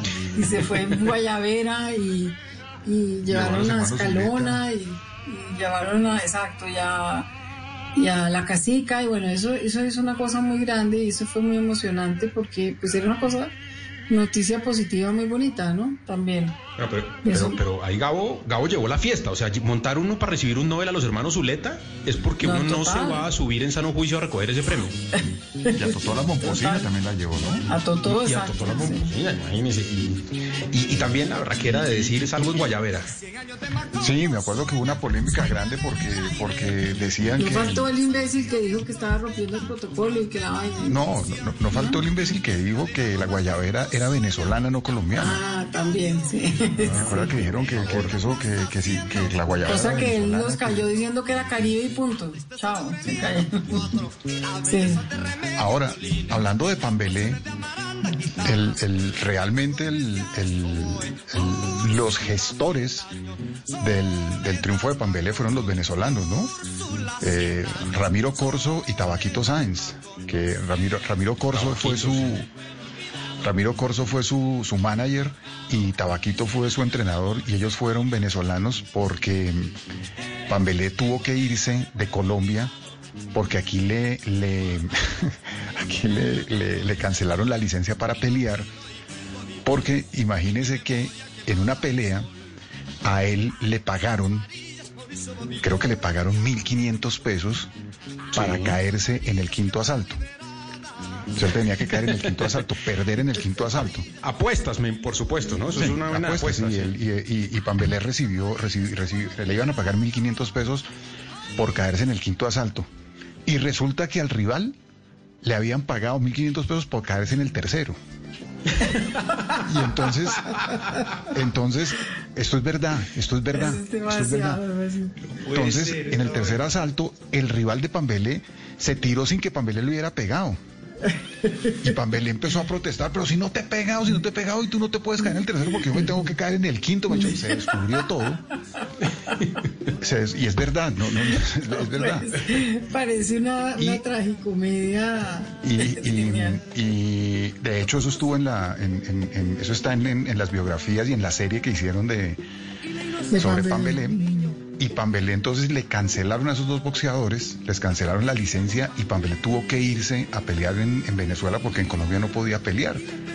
Y allá fue que hizo su carrera y allá de la, de mano de Tabaquito Sáenz y de Ramiro Corso que tenía un- una empresa que llamaba eh, Ramacor, que era una empresa de representación de, de- de boxeadores.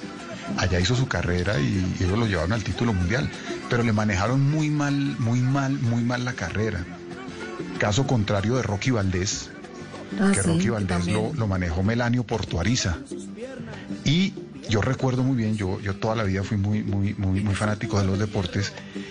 En los 70s le criticaban mucho a Melanio Porto porque no le daba la plata a, Rami- a- a Valdés y le decían que lo estaba robando, que la plata era de, de- de Rocky, que por qué no se la daba, no sé qué. Y el tipo lo que le estaba era invirtiendo en apartamentos, en transporte sí. público. Y le salvó la Rocky vida, Valdés es- lo- Rocky Valdés es un tipo que vive tranquilo, que tiene, tiene- tiene- tiene- el, eh, Melanio Portuariza le, le, Le arregló la la vida y le invirtió. Porque, porque en cambio la, la vejez de Pambelé es una No, cosa no, no. triste, No. Y lamentable su estado. No, ya, Eh, mire, cuando, cuando yo era portero de Quiebracanto, en los ochentas, un día llegó, una noche llegó. No, ¿quién se Y le claro, toda la emoción de todos, le abrimos la puerta. Puta, Sí, señora, ¿no? porque- No conteste, si llegó el domicilio, llegó. No, eso, eso es primero Oiga, que todo. le abrimos la- la- las puertas y por el, por el micrófono un amigo mío que se llama el Negro Salsa, que Juana conoce, que era el DJ que en el momento lo saludó. Queremos saludar a nuestro campeón, al hijo del pescador que nos acompaña. Un aplauso para... Y era el problema para luego sacarlo, hermano, cuando empezó ese señor a volverse loco y a repartir puños y quién lo sacaba. No, y yo era el ¿quién le- portero y me dicen, me dice el dueño, oiga, saque a Pambelé. No, me voy yo. que me voy yo. No, no, no, no, no, no, pero muy triste, muy triste. El, Porque Daguito, Porque a la otros edad que triunfos tiene- que Paniagua a no la se edad que él acuerda. tiene. Siga, Juana. Dime, dime. No, terminando. No, yo decía que a la edad que él tiene, Pambelé le mete a uno un puño a la edad que, que tiene, o sea, a los 80 y lo sienta a uno. Lo- lo sienta. andaba, andaba, andaba con y, des- y- y en calzoncillos, eh, mejor dicho, venía, no, no, no, no, no, te- te- terrible, terrible el final de Pambelé. Y además fue y le firmó, ¿se acuerda Juana? que, que- que vendió como 15 veces los, Sí. derechos de su vida. O sea, cualquiera le llegaba con 100 mil pesos y él firmaba lo que fuera. Y habían como 15 dueños de los derechos, de, De los de- derechos. Para, para hacer su vida. Mm. Una lástima porque fue un gran pegador, ¿no? Fue un, un tipo, un tipo con una técnica, con un, con, bueno, dicho, era, era el, el Walter Jr. perfecto, la estatura, Que, pero el además- alcance, la técnica. El- en, en el libro que escribió sobre él Alberto Salcedo, que es un libro fabuloso ese del oro y la oscuridad, eh, me cuentan también que, que- que la persona que lo descubrió decía que no podía creer que un tipo que nunca en su vida se había ejercitado, que toda su vida había sido pescador y que había comido pues pescado y patacón, tuviera esos músculos y tuviera un cuerpo como si llevara toda su vida entrenándose para, para boxear. Que era, que era una especie de, de- de- de dotado en- en- en- físicamente porque, porque pues por supuesto nada de ejercitarse, es el del trabajo y, y- y de la alimentación que bien Y- podía y, tener. en, e- y- y en esa época, Pani, los boxeadores eh, más importantes de Latinoamérica eran los argentinos. los argentinos tenían claro. a Nicolino Loche, Mm. tenían a Carlos Monzón y tenían a un peso pesado que se llama Ringo Bonavena. Y, y- y la primera vez que peleó Pambelé por, el, por, por, por un título perdió. Perdió con Nicolino Loche en el Luna Park. Pero luego en la revancha le, le ganó a Nicolino. Y en cambio, Rocky sí nunca pudo con Monzón. Porque Monzón se retiró invicto, campeón de los pesos medianos, y el título quedó vacante. Y pelearon los dos segundos del ranking que fueron Benny Briscoe, un francés, y Rocky Valdés. Y Rocky Valdés ganó y empezaron a joder que, que, que- que vuelva Monzón, que Monzón se retiró porque le tenía miedo a Rocky, que Monzón vuelva, y volvió Monzón y le ganó a, a- a Rocky. Y luego hicieron la, la revancha y volvió a ganar Monzón, que Monzón era un pegador también, pegador impresionante, que además... eh, y también fue, fue, fue un tipo del jet set, ¿no? Tuvo su, su- Total, con Susana Jiménez. su romance con Susana Jiménez e Ajá. hizo una película bastante mala con Leonardo Fabio. También. Leonardo Fabio, que, que- que- que De mucha gente lo director, sabe, pero. Leonardo Fabio fue un cineasta de peso, un cineasta de culto. Leonardo Fabio hizo algunas de las películas más importantes de la historia del cine latinoamericano y Leonardo Fabio hizo una película que se llama Crónica de un niño solo, que era la película, estaba entre las películas favoritas de Pasolini. Y Pasolini decía que Truffaut se había copiado de, de Crónica de un niño solo para hacer los 400 golpes. Ajá. O sea, y, y, y, eh, y hizo una eh, hizo una película mm, Leonardo Feo con Monzón. Monzón actuaba muy mal, pero, pero fue un tipo todo mediático. ¿Quién actuaba mejor, Monzón terminó o, mal también, ¿no? O- Willington Ortiz? O Willington Ortiz en de pies a cabeza. ¿Quién, qui- sí, ¿quién, era, ¿Quién lo hacía mejor? ¿Monzón en la película o Willington Ortiz en Willington de Willy intentaba era- hacer mono- monomímica que ya Willington era Ortiz, bastante. definitivamente. No, a- a- a- además que es que el, el perso- mejor dicho, imagínese usted Monzón haciendo una película de Leonardo Fabio. Eso es como decir a poner, qué sé yo, a, a, a Gali Galeano hacer una película de Tarkovsky. ¿sí? O sea, Claro. no había cómo, cómo, porque es una película toda densa, es una película toda neorrealista y no, no, no, no, no, un desastre. Y Monzón Juana. también terminó mal, ¿no? Terminó en la cárcel y terminó acusado de haber Sí, tratado, de haber matado a la mujer. Bueno, Lo que pasa es que ese es un deporte muy difícil, ¿no? O sea, eh, yo, yo leía, no me acuerdo si era en ese libro, pero que, que- que lo, lo mejor para poder ser un buen boxeador es tener hambre. O sea, no existe Por otra... un lado y por otro lado es que ya está demostrado que hace mucho daño, es decir, lo, lo que se Claro, ha visto después de los... sí. Exacto, eso ya es... Es que Eso, uno años recibiendo totazos. golpes en la cabeza, eso no tiene sentido. Pues sí. los, los futbolistas, de los, los de fútbol americano también terminan muy mal, También, ¿no? Su, su- sí. su vejez también es llena de problemas mm, psiquiátricos. ¿Sí vio, sí vio, Pani ese, ese, ese documental que hay sobre este jugador de fútbol americano que terminó siendo asesino? ¿En serio? que- que- que- sí, sí, sí, curiosísimo porque está, está, no me acuerdo el nombre del, del, del- del Sí, documental. Yo lo, yo, yo lo vi reseñado, no lo vi, pero sí. Yo, yo ¿Pero es sobre O.J. Simpson? No. No, no, no, No, no, no, no, es sobre un, sobre un tipo de origen latino que nadie se explica por qué tenía una doble vida y el tipo era, era una gran estrella del fútbol americano, había acabado de, de- de firmar un contrato con, con los Patriots por 40 millones de dólares y sin embargo el tipo de noche tenía otra, otra, otra personalidad y ahí empiezan a, a, ver, a ver cuáles eran las razones de todo eso y, llegan a la conclusión que eran dos. Uno, que el tipo era gay y nunca salió del closet por, por, por, por, el ambiente del fútbol americano. Y segundo, lo que dice usted, porque estos jugadores reciben unos golpes que les producen una enfermedad rarísima que, que luego los, los, los va enloqueciendo. Claro. ¿Qué, iba a recordar, Juana, de otro momento? No, es que hay otro deporte que nos dio... El documental se llama Mente Asesina y es sobre un jugador que se llama Aaron Hernández. Aaron Hernández, claro. Que se suicidó. Aaron Hernández que se suicidó porque lo, descubrieron de los asesinatos que había hecho, lo metieron a la cárcel, le dieron cadena perpetua y allá se suicidó. Sí, señor. Pero es muy buen documental y ahí hablan de lo que usted dice, Pani, de, de los golpes esos que reciben esos jugadores que les produce una enfermedad que los enloquece y mencionan varios. Sí, sí. Se han empezado a descubrir un poco de cosas, ¿no? También hay otro documental sobre las gimnastas y la cantidad de, de, cosas que les inyectan. Bueno, mejor dicho, bueno, la las, las bailarinas también.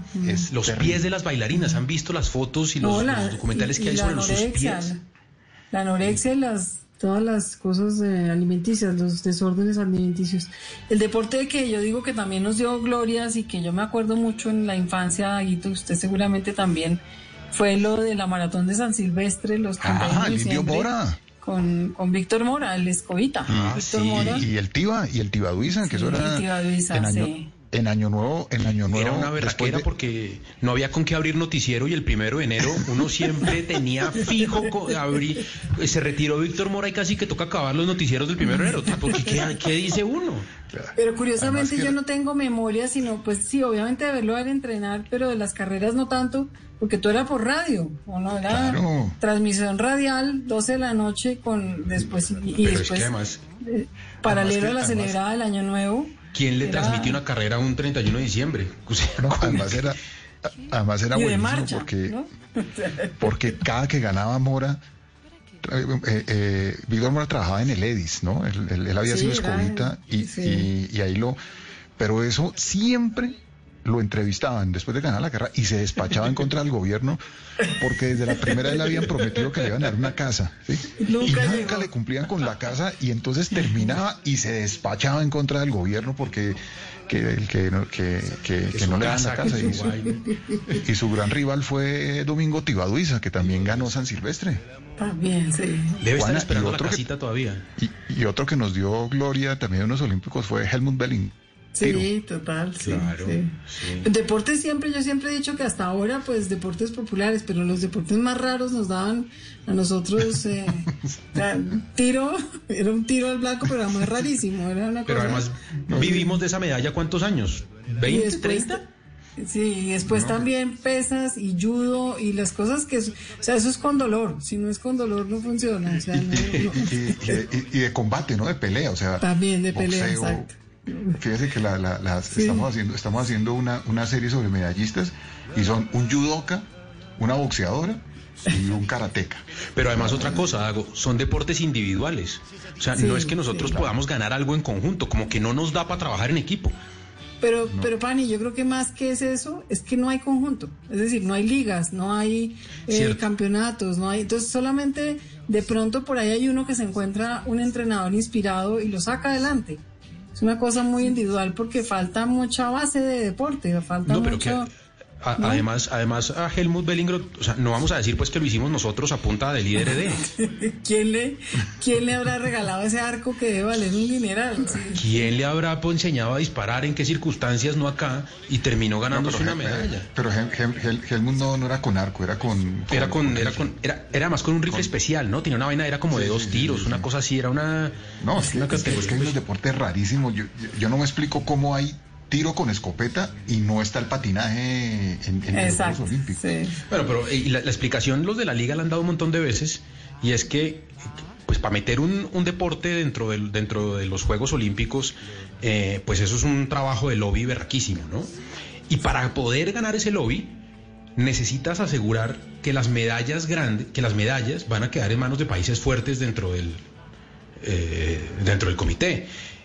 Como Estados Unidos no se va a ganar eso, como Italia no se va a ganar eso, como Rusia no se va a ganar eso, sino se lo va a ganar Colombia, entonces pues por eso prefieren meter eh, Jermis o Golosa, lo que sea, donde ellos vayan a ganar alguna medalla, pero la posibilidad de que nos metan patinaje mientras nosotros sigamos siendo los únicos berracos, eso no va a pasar. Sea, sea un motivo para hacer un homenaje a mi papá, que estuvo en los, los Juegos Olímpicos de Melbourne en el 60, ya no había nacido, eh, representando a Colombia en esgrima, para ver eh, deportes No diga. Sí, ¿Y qué era? sí. ¿Pada, sable o florete? Porque yo tengo mi, cono- Los- mi con- Yo creo que Florete, pero los tres, todo. Eso era una maravilla. Era un personaje, pues mi papá vive todavía, pero era un deportista increíble. Y también Juana, ¿y todavía tiene, tiene espadas? ¿Y ninguno de ustedes, y ninguno de ustedes practicó la esgrima, Juana? No, yo lo acompañé mucho, como yo era la, la de compañía, yo era la que iba a fútbol con él, a todo, lo acompañé después. Es que ya cuando, cuando nacimos nosotros, él ya no estaba en el esgrima, ya, ya estaba mayor, pero em, yo lo acompañé después a ser jurado muchas veces eh, en la Liga de Bogotá y eso lo llamaban mucho.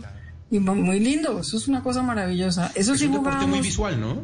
jugábamos con las espadas y las por toda la casa, no sé cómo nos sacamos un ojo, no, no, no todavía no entiendo. Porque eso jugábamos escalera arriba, escalera abajo con, con la espada entre Nicolás y yo. Y, Oiga. Juana, y cuando uno va a representar a Colombia o a un país a unos juegos, y sobre todo eso en el cincuenta y pico, a uno le queda algo, una plaquita, una, meda- Sí, una medalla cartica, divina que algo, tiene de participación, tiene una medalla de participación muy, muy linda, sí. porque Una eso tiene que medalla ser que precioso, es un tesoro. Sí, sí, sí.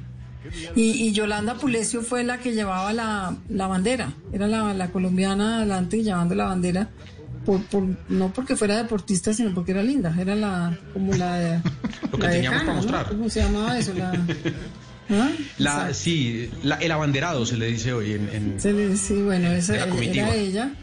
Era ella y él tiene todas unas historias de eso y después fue a unos Juegos Mundiales en Roma y, y, y claro, Pero era, que, más- pero, pero era que campeón nacional. era campeón nacional y yo creo que algo suramericano alcanzó a hacerse.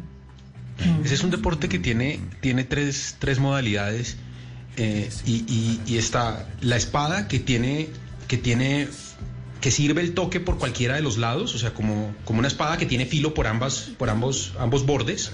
Entonces el toque Sí. sirve por cualquiera de los dos. El sable, que solo tiene como un machete, Punta, un borde, un borde nomás, y el florete, que es el que solo sirve con la punta. Solo sirve el toque con la punta. Eh, y es el más visible de todos, porque, porque es el que se ve más elegante, ¿no? Como el que jugaban los mosqueteros. Y un, y un, y un eh, alguien que, que participa en, en- en concursos de esgrima tiene que dominar los tres, las tres espadas o, o No, hay no, especialidades no, y hay- Hay especialidades, sí. Hay especialidades. Yo no me acuerdo qué era él realmente, pero sí, cada una es una categoría Cada y una una hay- categoría distinta. sí. En, el, en los Juegos Olímpicos de- eh, tuvo mucha fuerza la esgrima en los Juegos Olímpicos del, del 2016 por un hecho muy particular y es que en la competencia de esgrima, en la primera competencia de esgrima, y yo no me acuerdo cuál de las tres era, al, a un competidor, si no estoy mal francés, en plena competencia se le cayó el celular.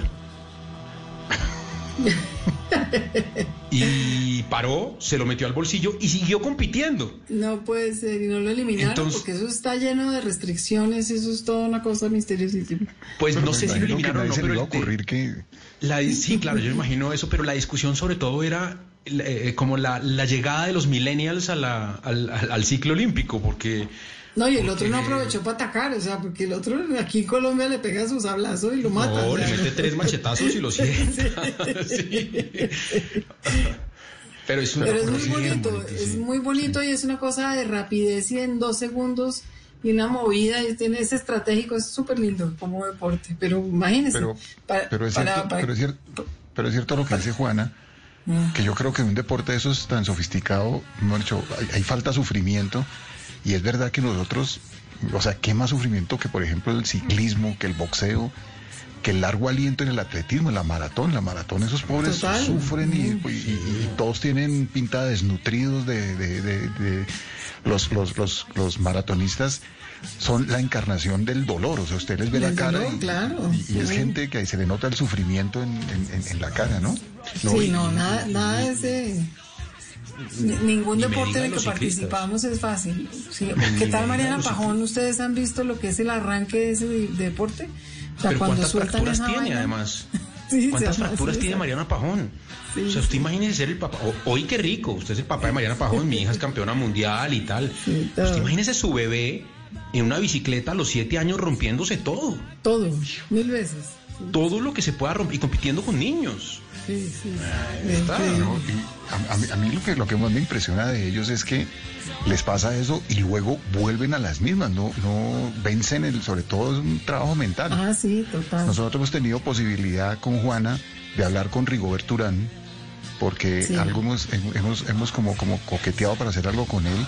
Y los cuentos que tiene de, de, de- de- se ha desbaratado 50 veces, 50 veces se ha vuelto a montar a la bicicleta y usted lo ve Sí, ahí bajando. está, ahí está. en el- Pues, pues eh, un libro también sobre ciclismo que leí decían que una de las, una de las más grandes pruebas de soportar dolor por parte de los ciclistas, y esto pues hablo de no los de ahora, sino los de antes, es aguantarse el dolor, el dolor de inyectarse la orina para pasar las pruebas antidoping. O sea, bu- bueno, ah, para que imagínese, solo decirlo. Inyectarse la orina para que cuando usted vaya a las pruebas antidoping salga limpia. Imagínese esta vaina.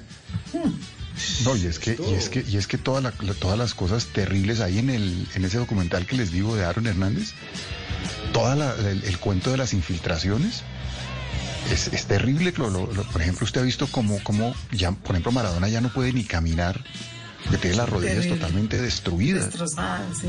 ¿Sabe quién está a destrozadas de- punto? ¿Sabe quién cuenta que, está- que, que- que no usa no usa silla de ruedas por puro orgullo? Eh, Batistuta, ¿no? Batistuta.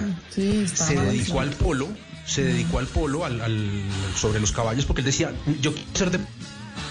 Voy a caminar, no puedo. No puedo caminar. Tiene los tobillos destrozados. Él dice que no puede. Es que él decía, es que él decía que había momentos en que casi que le rogaba a los doctores que le cortaran los pies del Los dolor. tobillos, de- sí.